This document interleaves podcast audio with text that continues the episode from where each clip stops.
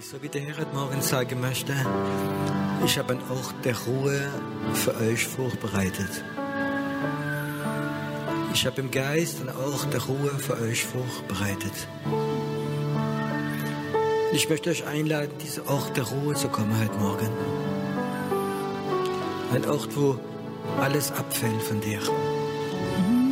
Dieser Ort, wo es heißt, die mühselig und beladen seid. Zu mir. Es wird alles weggehen. Und Gott sagt in diesem Ort, möchte ich euch einen Schlüssel geben, dass er auch zu Hause in dieser Ort wieder findet. Dieser Ort, wo du in die Ruhe Gottes reinkommst. An diesem Ort, wo jeder Stress von dir wegfällt. Wo jede Zukunftsangst weg wird gehen. Dieser Ort ist im Geist wie ein Bunker. Und er ist stärker als jeder Atombunker. Denn es werden Nachrichten kommen, wie die Welt erschüttern werden. Aber ich werde für euch einen Ort geben der Ruhe. Und ihr werdet sein wie in einem Bunker drin. Und es wird keine Strahlung oder Ausstrahlung von außen in diese Bunker reinkommen. Ihr werdet sein wie unter meine Flügel, unter meinem Schirm. Heute Morgen möchte ich dir einen Schlüssel geben, dass du weißt, dieser Ort ist für dich offen, Tag und Nacht. Und meine Kinder, die nicht lernen, an diesen Ort zu gehen, sie werden sterben im Stress drin. Stress wird sie töten.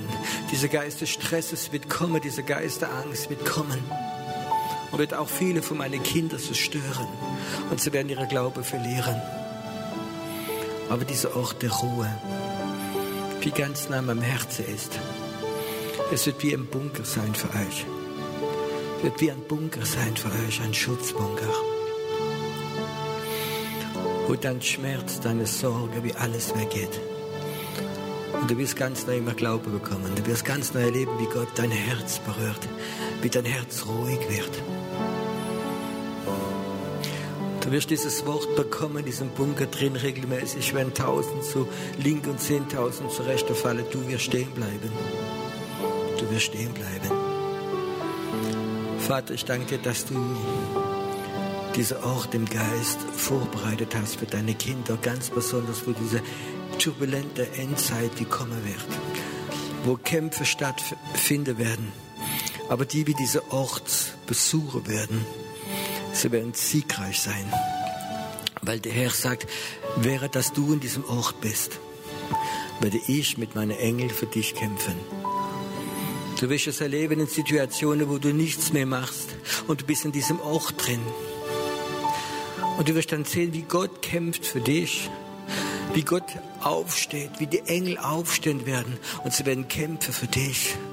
Weil du von diesem Ort wie, wie ein Bunker mit sein rauskommst, wirst du sehen, der Sieg ist da. Nicht du hast gekämpft, sondern Gott hat gekämpft, wenn du in diesem Ort der Ruhe drin bist. Heute Morgen rufe ich dich noch einmal, in diesem Ort öfter zu leben.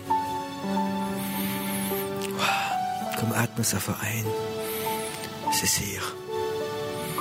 Heute Morgen soll deine Seele ganz, ganz ruhig werden. Heute Morgen soll dein Geist offen sein für den Heiligen Geist.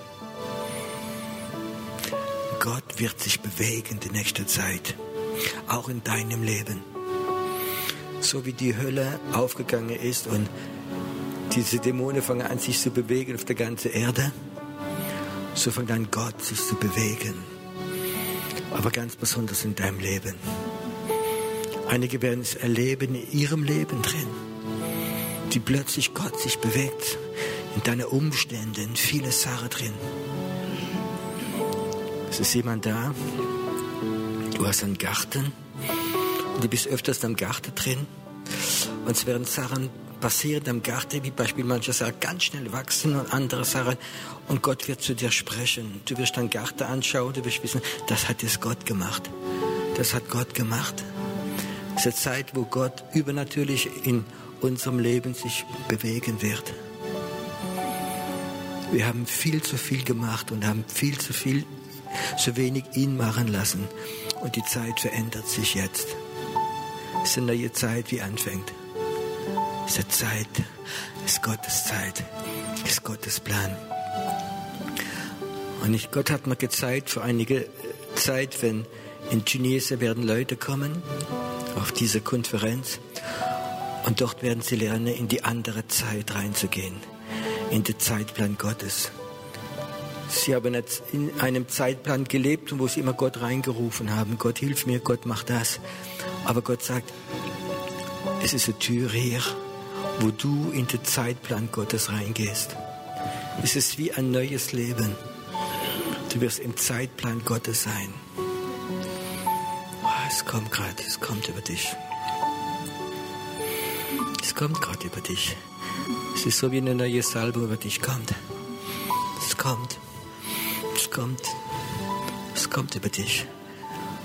Es ist so, wie Gott dir einen Mantel gibt, so in diesem neuen Zeitplan Gottes reinzugehen, zu reisen. Es berührt dich jetzt. Wo der Stress manchmal dein Leben so durcheinander gemacht hat. Der Geist des Friedens, der Geist der Ruhe kommt jetzt in dich hinein. Kommt jetzt hinein. Du bist ein wunderbarer Gott. Du bist ein wunderbarer Gott. Und wir lieben dich. Und danke, Herr, für diese Zeit, die kommen wird. Die Zeit, wo du deine Kinder rufen wirst. In, dein Zeit, in deinen Zeitplan reinzugehen. Deinen Zeitplan zu verstehen.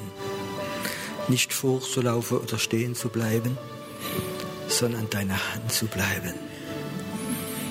So wie das alte Kirchelied sagt, so nimm doch meine Hände und führe mich. In diesem Zeitplan wird es geschehen. Du wirst die Zeit erkennen. Du wirst die Zeit erkennen. Und es sind gute Zeiten. Gute Zeiten. Komm, atme es noch einmal auf. Und streck dich. Streck dich. Gott sagt, du musst lernen, dich wohl zu fühlen in meiner Gegenwart. Du musst lernen, dich wohl zu fühlen in diesem Ort des Friedens, in diesem Ort der Ruhe.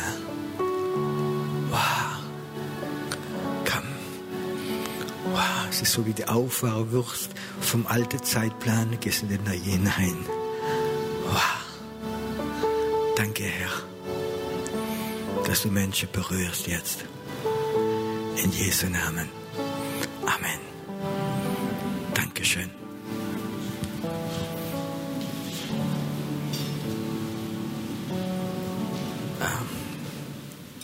Fürbitter am Herzen Gottes. Es gibt verschiedene Ebenen des Gebets und der Fürbitte. Und wahrscheinlich, wenn ein bisschen aufmerksam seid, werdet ihr sogar das erkennen, wenn es irgendwo eine Gebetszeit ist. Es gibt Leute, die beten Wahrheiten. Und es ist immer gut, Wahrheiten zu beten. Stimmt das? Wollen ja keine Lüge beten. Wir beten Wahrheiten ich möchte mal so sagen, das sind öfters theologische Gebete. Und es gibt Leute, die beten theologisch hundertprozentig gut und sind Wahrheiten Beispiele. Äh, Gott, du willst Tunesien retten und du liebst alle Menschen und, und viele Bibelverse und muss sagen, das sind gute theologische äh, Gebete. Und dann gibt es andere Gebete. Das sind Gebete, wie nicht Wahrheit, sind Theologie von der Kopf, von dem Wissen, von dem Unterbewusstsein. Es gibt Gebete, die vom Herzen herauskommen. Und die sind meistens gar nicht immer so theologisch, sondern äh, sind Leute, die machen ihr Herz auf und dann kommt etwas raus. Und ich glaube, das spürt man auch ein Stück. Man spürt, wenn jemand betet, oh, da hat sein Herz aufgemacht. Und die andere sagt man, ja, es ist schön, ich kann übereinstimmen, ich kann Amen sagen, es ist richtig. Aber es ist nicht unbedingt vom Herzen. Und ich glaube, dass öfters die Gebete vom Herzen ein Stück Gottes Herz mehr berühren wie Wahrheiten. Es gibt manchmal Leute, habe ich schon gehört, die beten, die sagen so viel Bibelstellen. Ich habe schon gedacht, vielleicht wolle die Jesus erinnern, dass es nicht vergisst, was drin steht.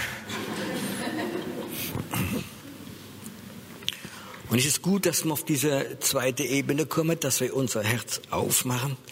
Es steht ganz schön in dem Psalm drin, wo David sagt, Herr, ich schütte mein Herz für dir aus.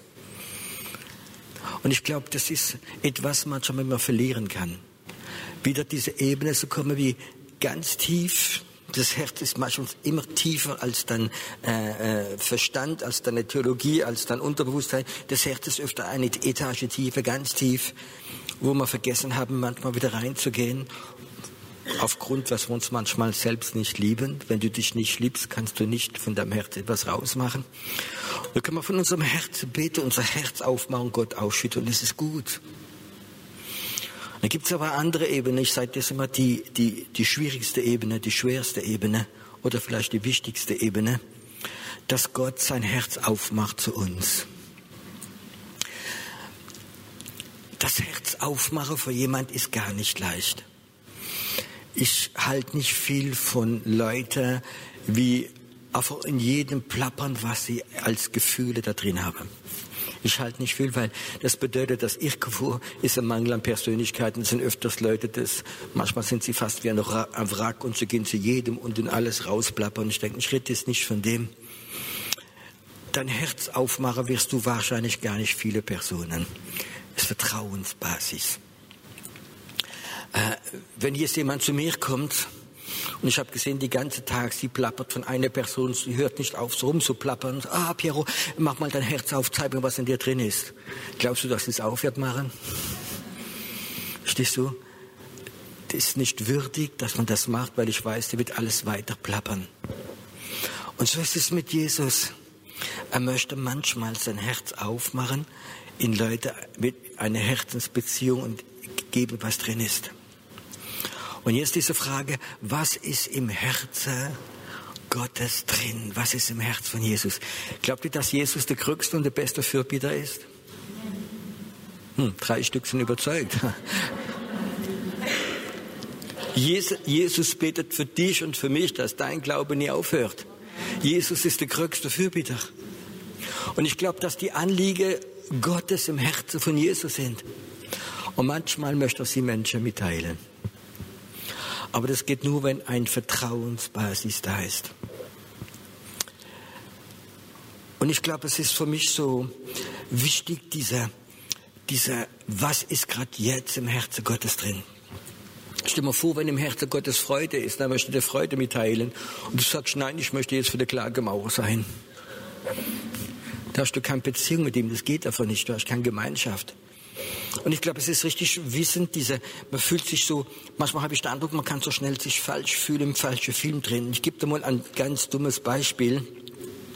Als ich frisch nach Deutschland kam, habe ich in einer ähm, Tennismannschaft gespielt. Wir waren ungefähr so 16 Menschen und im Winter haben wir eine Tennishalle gemietet und haben da drei Plätze gemietet und wir haben uns da immer getroffen, einmal in der Woche, um Tennis zu spielen, zwei Stunden. Und es war sehr schön, das war so ein bisschen meine Integration. Ich war noch nicht, ich war noch nicht Christ. Und dann wollte ich wissen, wie die Deutschen leben und wollte mich ja integrieren. Und dann gibt es etwas in Deutschland, was es in Frankreich fast nicht gibt, und das ist Fasching. Und Fasching ist so ein Thema in manchen Gegenden in Deutschland, die sehr, sehr stark sind. Und dann hat plötzlich mal gesagt, du, wir haben nächste äh, Treffen, ist Fasching, dann kommen noch Tennisspiele, aber wir uns alle äh, verschieden anziehen wie am Fasching, verstehst du? Oh, ich habe das interessant gefunden. Äh, okay, ich habe Idee gehabt, ich, wie werde ich das machen? Und ich verkleide mich als Pirat habe ich so alte Jeanshose aufgeschnitten und äh, so äh, ganz schwarz gemalt und äh, wie Pirat habe ich ausgesehen. Und ich bin gespannt gewesen, ich war hin, wie die anderen sich angezogen haben. Und ich komme hin und alle anderen waren schön Tennis begleitet. Ich komme in den Raum rein und ich mach und die anderen machen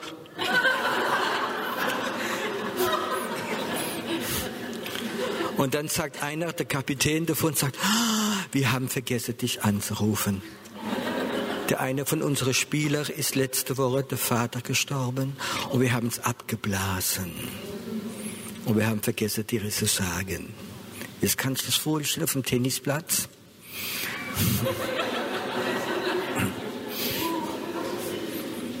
weißt du, was noch schlimmer war? Auf dem Tennisplatz, kennt ja diese Tennishalle, haben wir untergespielt und oben war ein Restaurant mit Glas.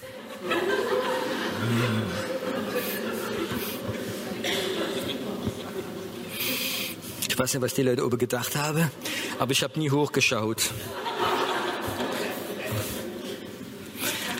Aber könnte es sein, dass manchmal wir mit dem Herrn auch so Situationen erleben? Es gibt einen Mann, wie ich schätze, das ist der Pastor Peter Schmidt aus Frankreich.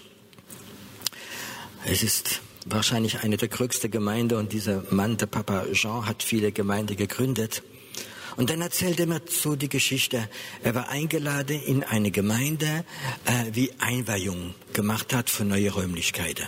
Das war eine relativ junge Gemeinde und die haben Räumlichkeit gekauft, umgebaut und er war eingeladen zum Predigen.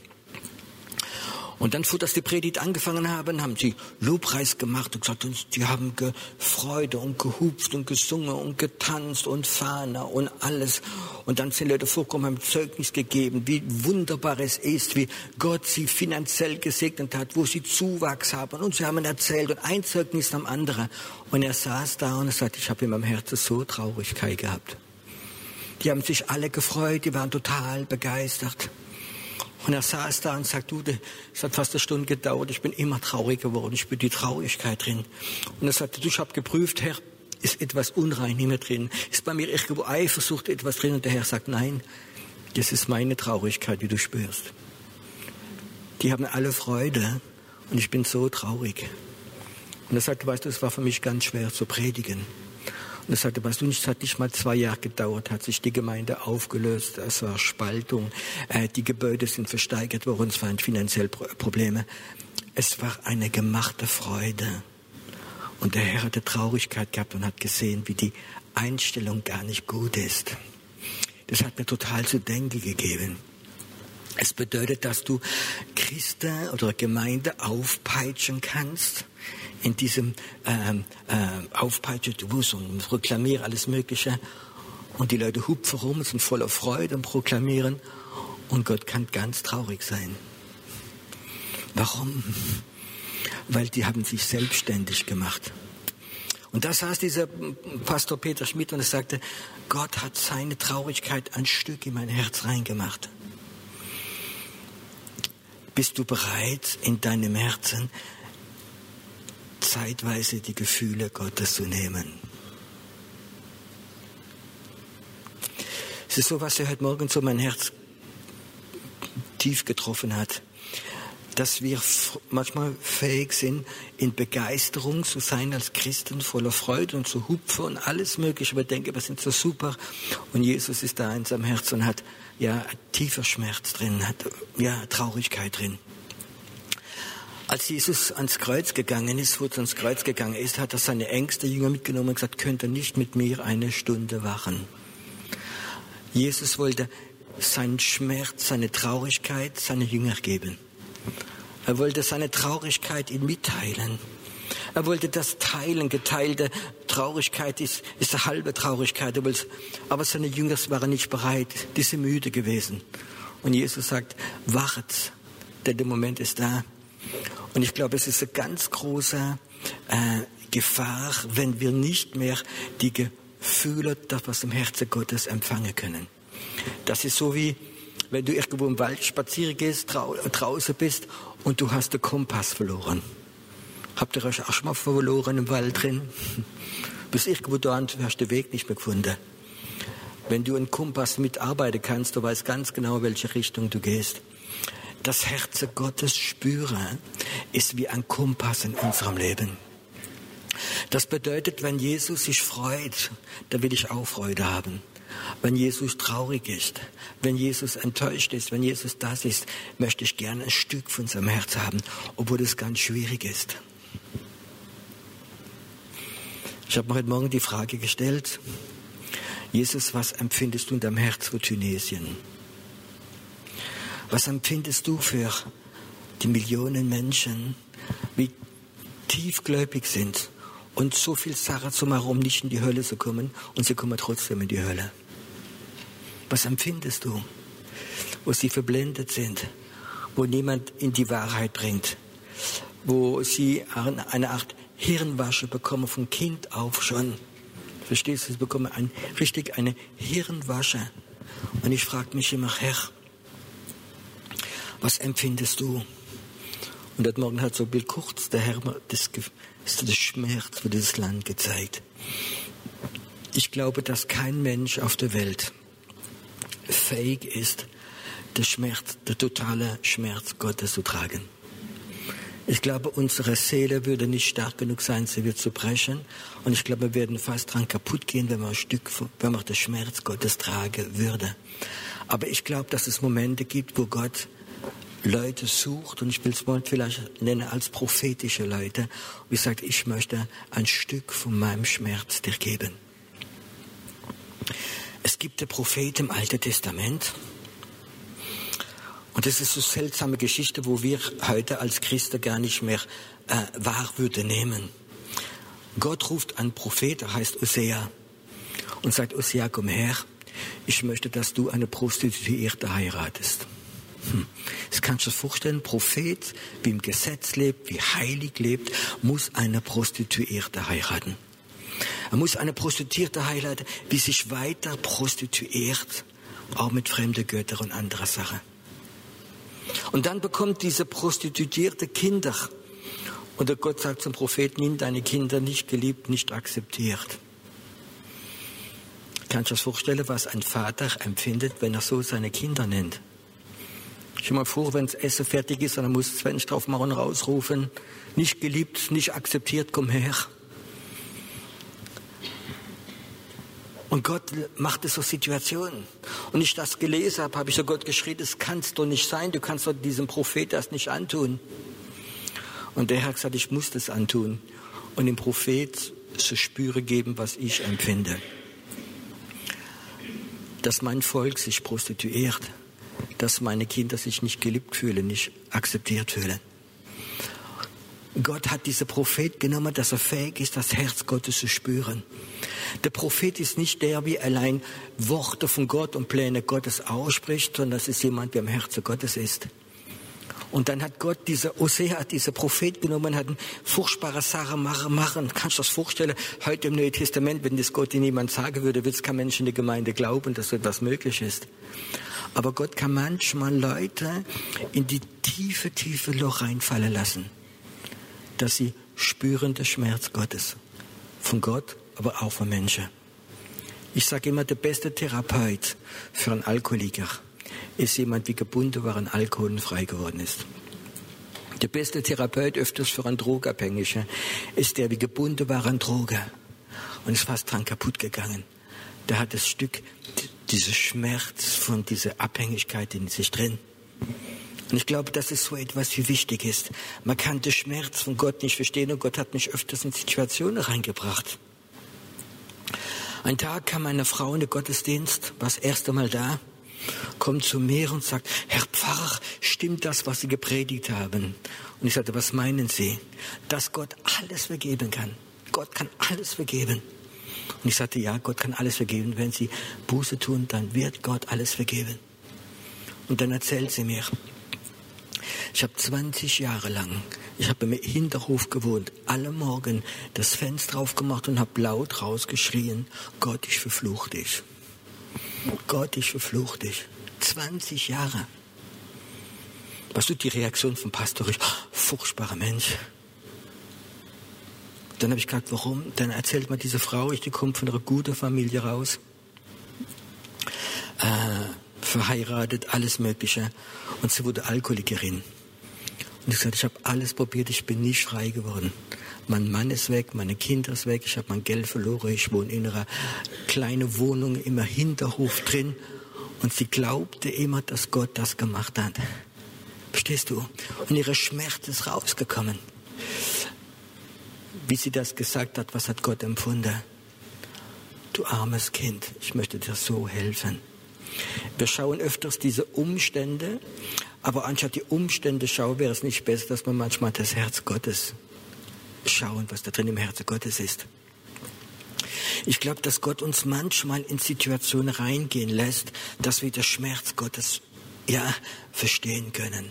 Dass wir nicht so theologisch Leute verurteilen oder theologisch manchmal Sachen aussprechen. Ich glaube, es ist mir so, so wichtig, äh, heute Morgen sagen, dass wir müssen lernen können, äh, es ist gut, dass wir die Bibel kennen. Die Bibel ist ganz viel vom Herzen Gottes drin. Aber ich glaube, Gott möchte uns manchmal persönlich seine Gefühle von seinem Herzen zeigen. Ich möchte nicht mein Herz jede Person aufmachen, sondern es muss ein Vertrauen da sein. Es muss ein Vertrauen zwischen Gott und dir stattfinden.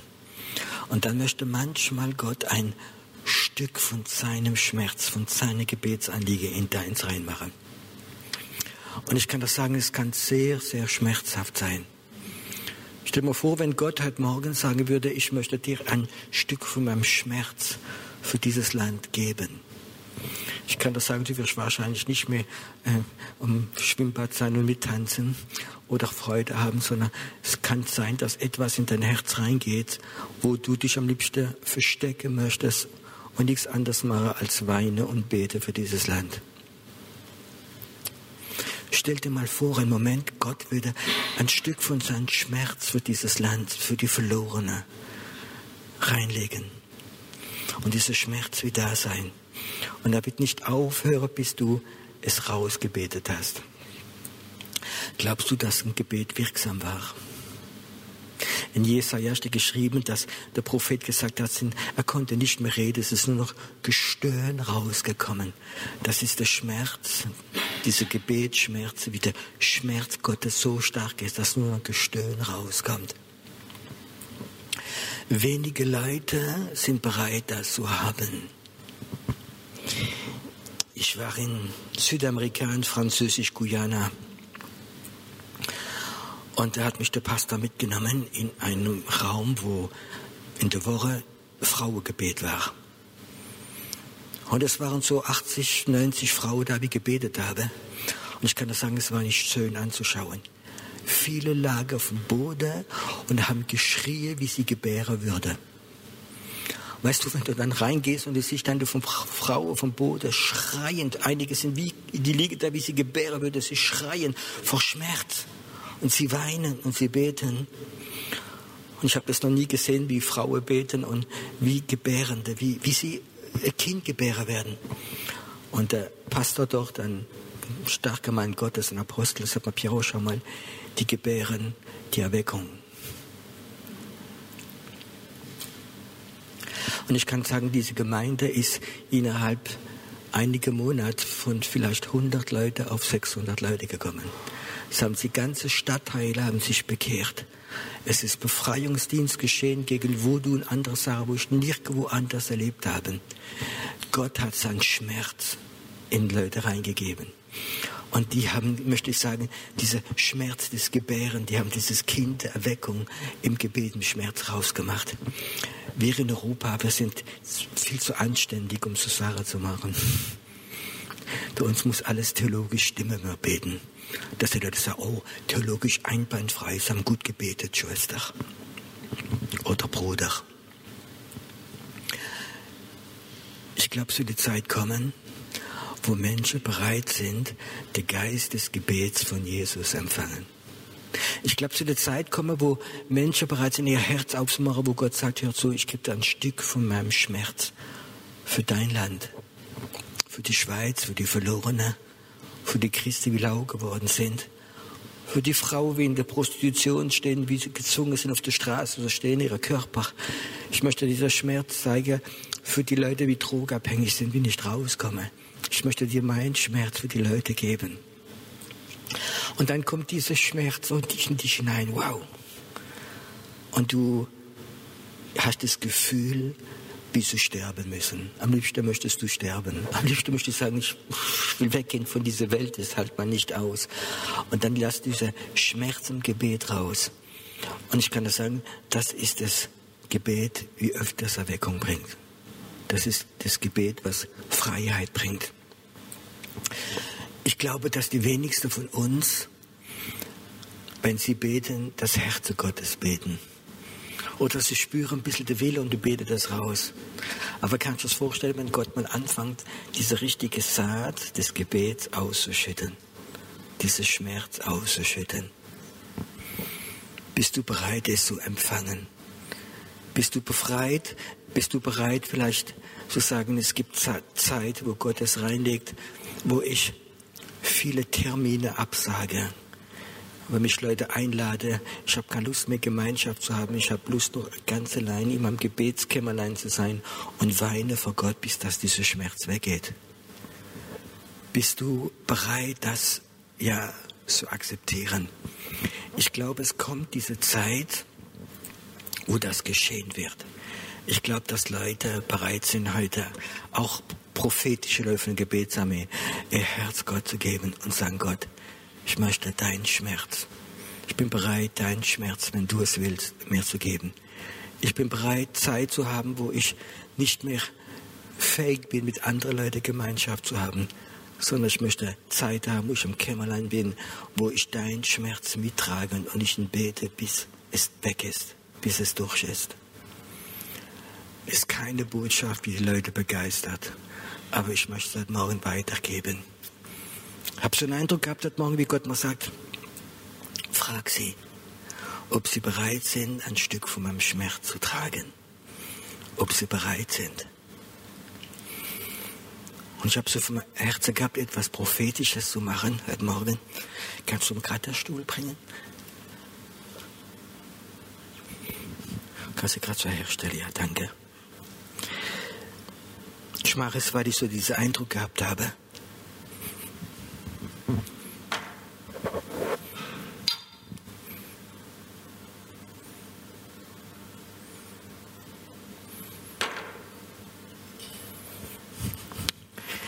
Ich habe hier einen Teller hingestellt. Vielleicht kann man ganz leichte Zeit der Anbetung dann haben. Und ich möchte, dass du es machst, weil du spürst, der Heilige Geist ruft dich, es zu machen. Mach es nicht, weil es andere machen. Mach es auch nicht, um gesegnet zu werden.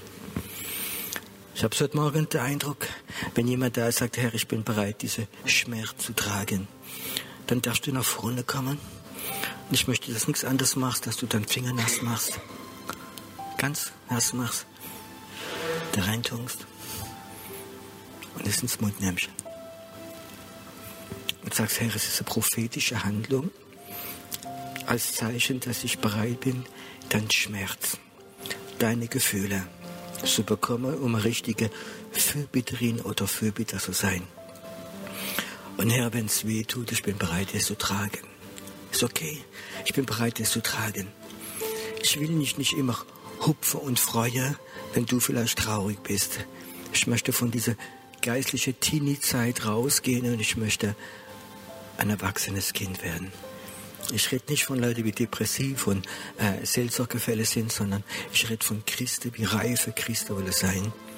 Und sagen, ich möchte Gemeinschaft haben. Auch im Schmerz mit meinem König. Ich werde auch Freude haben von ihm. Die Freude am Herrn wird immer noch deine Stärke sein. Aber es gibt Momente, wo Gott dein Herz wie ein Briefkasten benutzen möchte und seinen Schmerz manchmal reinmachen. Wenn ihr Zeit, dann Betung haben. Ich sag noch, mach es, wenn du diese Glauben hast. Mach es, wenn du diese Sehnsucht hast. Nichts anderes.